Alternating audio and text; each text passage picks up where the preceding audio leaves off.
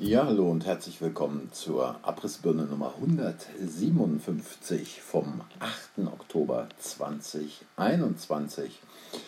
Ja, heute haue ich nicht einen raus, sondern ähm, irgendwie hat RTL einen rausgehauen und zwar als Werbung äh, in Spiegel Online. Äh, da steht ganz oben bei Spiegel Online eine Werbung von RTL und ähm, mit großen Lettern steht geschrieben, was wir gegen Fake News haben. Und darunter steht unabhängige Journalisten. Aber der kommt noch besser, weil rechts in dieser Werbung sieht man dann drei Nasen. Äh, den einen Typen, der ganz links steht, kenne ich nicht. In der Mitte äh, Frau Zirtaki, die ehemals bei Tagesschau oder bei Tagesthemen gearbeitet hat. Und direkt rechts nochmal neben ihr Jan Hofer.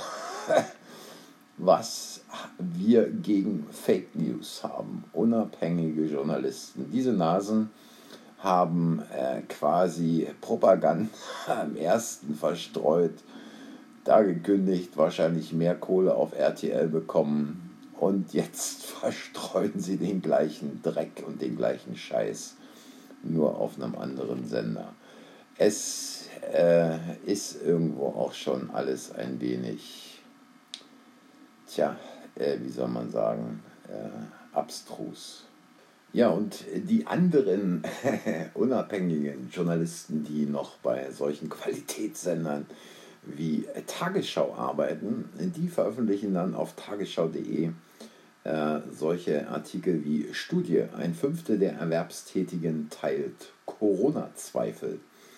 Fast ein Fünftel der Erwerbstätigen in Deutschland teilt laut einer aktuellen Studie Zweifel an der Gefährlichkeit der Corona-Pandemie und glaubt an Verschwörungserzählungen. Der Glaube an solche Verschwörungen hängt auch eng mit einer erhöhten Bereitschaft zu riskantem Verhalten zusammen, wie die gewerkschaftsnahe Hans-Böckler-Stiftung erklärte. So, so.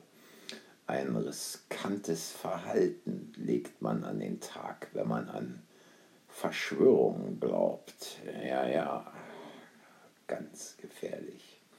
Aber besonders ausgeprägt waren Corona-Zweifel demnach bei Menschen mit niedrigem Einkommen oder Schulabschluss, sowie bei Menschen, die finanziell unter der Pandemie gelitten hatten.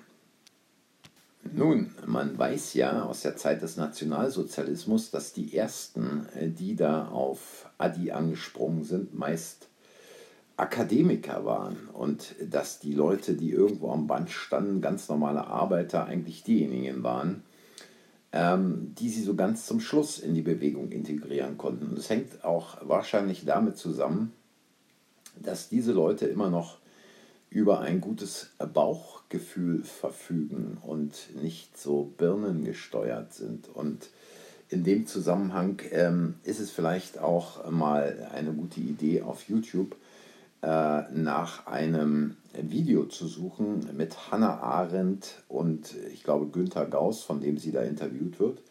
Sensationelle Sache, ungefähr eine Stunde. Und da geht eben Hannah Arendt auch darauf ein, dass es eher die Intellektuellen waren, die quasi da den Nationalsozialisten gefolgt sind. Also Geschichte wiederholt sich nicht, aber Geschichte reimt sich auf eine Art und Weise. Ja, und äh, da wir ja quasi ähm, alle hier irgendwie ein wenig Verschwörungstheoretiker, Aluhüte, Antisemiten, Nazis, Rechts- und Corona-Leugner sind, ähm, an Verschwörungserzählungen glauben, da können wir ja fast kaum glauben, dass die STIKO sagt, wie Tagesschau.de meldet, Impfschutz bei Johnson Johnson ungenügend. Oh, ups hat doch die EMA alles umfassend ausreichend geprüft, genauso wie die STIKO.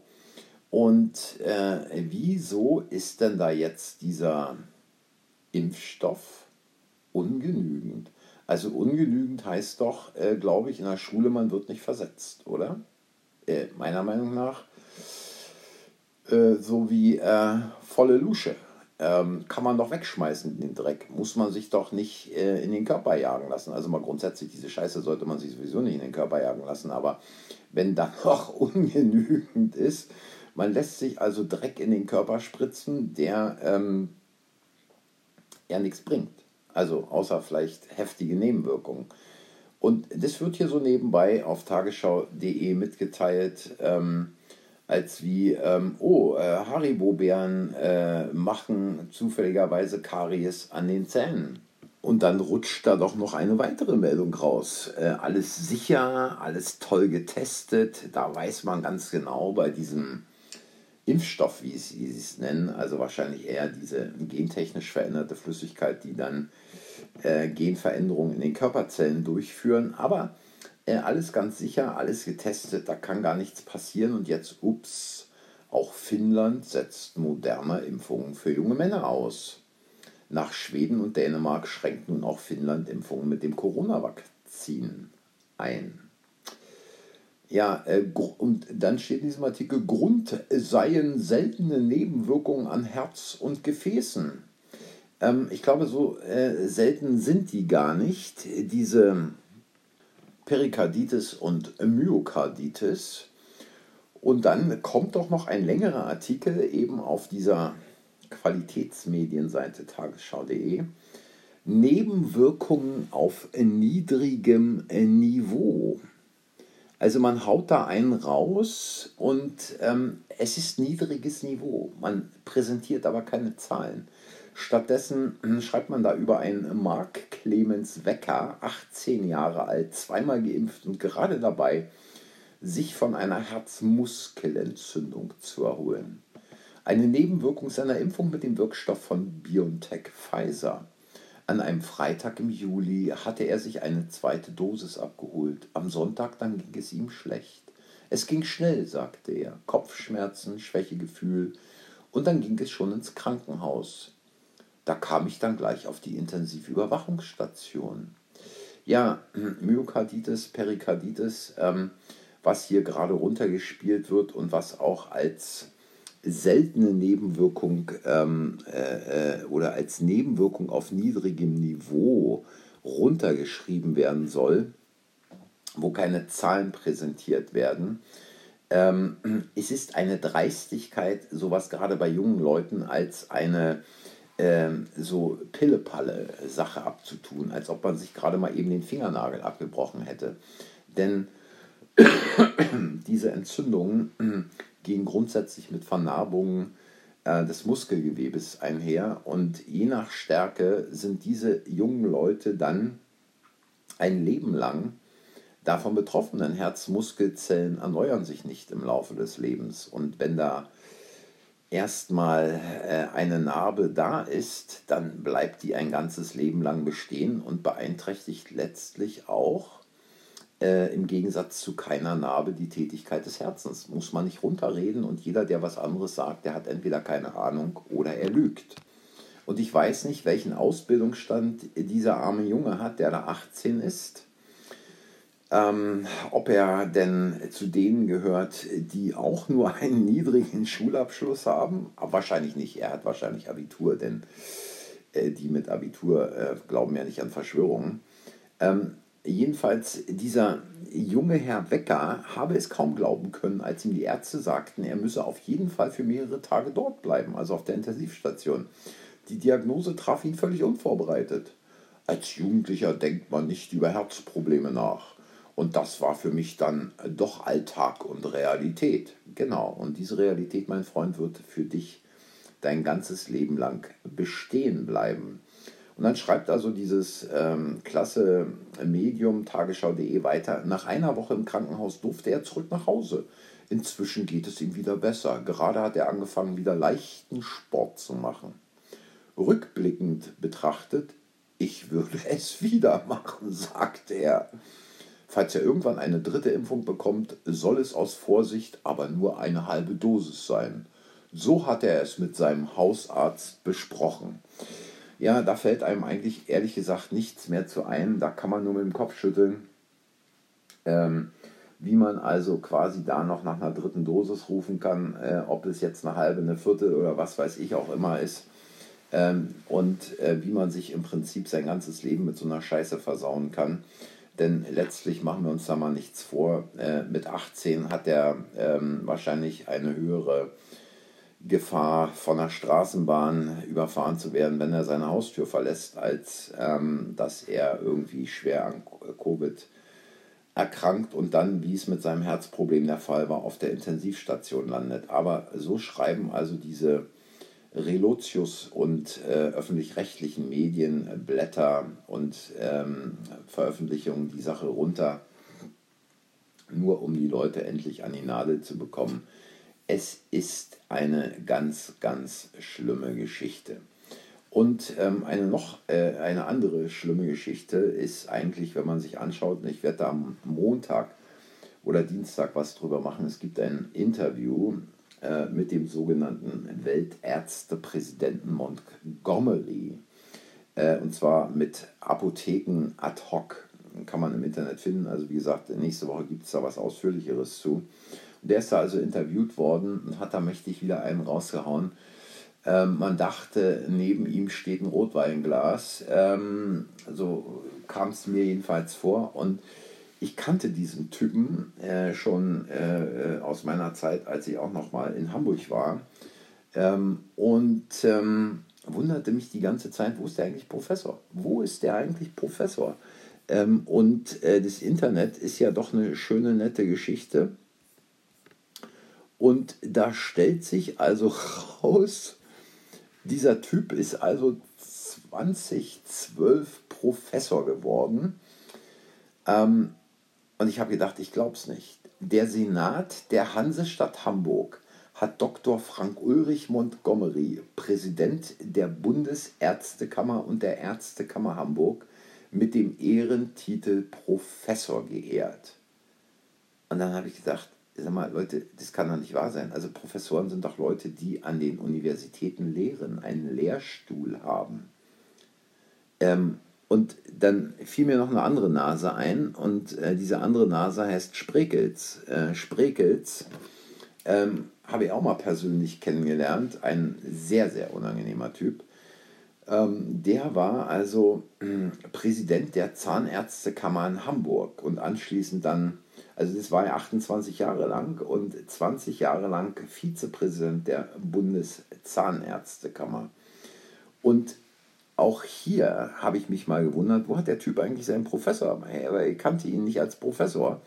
Irgendwann äh, hieß es da mal Professor Sprekels und äh, in diesem Zusammenhang mit Montgomery habe ich jetzt also auch mal bei Sprekels nachgeschaut und da steht doch auf Wikipedia, anlässlich seines 60. Geburtstages verlieh ihm der Hamburger Senat für seine Verdienste bei der Vorsorge für Kinder und Jugendliche sowie für das Wohl seiner Patienten den Ehrentitel Professor. Also da zieht es mir echt die Schuhe aus, äh, wie diese Verbindungen zwischen äh, solchen Ämtern und der Politik funktionieren. Die sind also derart klebrig. Das ist quasi wie Scheiße am Schuh, es geht nicht ab. Ja? Ähm, die hängen so dicht beieinander, äh, es ist unfassbar. Es ist wirklich unfassbar. Ähm, und diese Typen erhalten dann den Titel Professor vom Senat der Freien und Hansestadt Hamburg, also nicht von der Universität, tragen diesen Titel Professor, wo dann Hans und Franz draußen äh, äh, vor der Glotze, wenn sie dann in einem Interview vorgestellt, als Professor vorgestellt werden, dann denken, Menschenskinder, der Typ ist ja sogar Professor, also der muss es ja echt drauf haben. Also so werden wir verarscht bis zum geht nicht mehr. Ähm, es ist, es ist für mich, da, da kreist mir heute schon wieder der Hut, da kreist mir heute schon wieder der Hut. Und solche Typen sind dann äh, quasi die Unterstützungsgeschütze für die Politik, die dann rausgeschickt werden, die quasi den Leuten äh, mit dem Etikett, mit dem Label Experte, Professor, äh, Arzt den Leuten etwas erzählen über sogenannte sichere Impfungen. Also ich nehme es persönlich, ich nehme es wirklich persönlich. Aber äh, was ja auch eine schöne Sache ist, und äh, bevor ich zum Schluss komme, noch eine andere Geschichte, ganz kurz. Ähm, da fallen mir die Pandora Papers ein.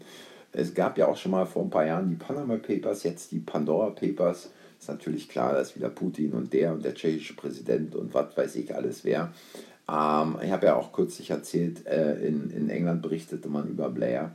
Aber es ist ja alles nur Pille-Palle, wo wir hingehalten werden. Es ist ja alles nur vorne auf der Bühne, wird dann was äh, wie das Kaninchen aus dem Hut gezogen. Und ähm, da ist der Zauberer, der dann quasi das Tuch aus dem Zopf seiner Assistentin rausholt, was man vorher nicht gesehen hat und so weiter.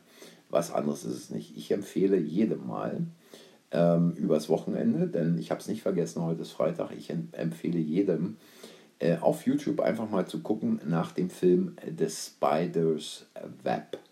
Ähm, das Netz der Spinne. Ist eine Dokumentation, ist leider, ich glaube, auf Englisch, aber nichtsdestotrotz, wer einigermaßen Englisch spricht, sollte es verstehen. Und in dieser Dokumentation geht es darum, wie also das British Empire äh, Schritt für Schritt zusammenbrach, bis letztlich 56 diese Suez-Krise, Suezkanal-Krise dann dem Empire den letzten Stich versetzt hat und wie dieses Empire bis heute weiter besteht und zwar aufgrund der Banken, die alle in die City of London geholt äh, wurden. Ich will es hier nicht allzu sehr ausdehnen. Die City of London, die natürlich extraterritoriales Gebiet ist und wie in dieser äh, City of London dann Banken beispielsweise aus Amerika, aus, jeder, aus aller Welt äh, reingeholt wurden und äh, die äh, quasi nicht unter äh, britisches oder englisches Recht fielen, weil als man sie fragte, wo ist das Geld, sagten die, es ist elsewhere, es ist woanders. Und niemand fragte dann, wo es dann ist. Und ähm, genauso wie die Typen, die da Kohle haben und die in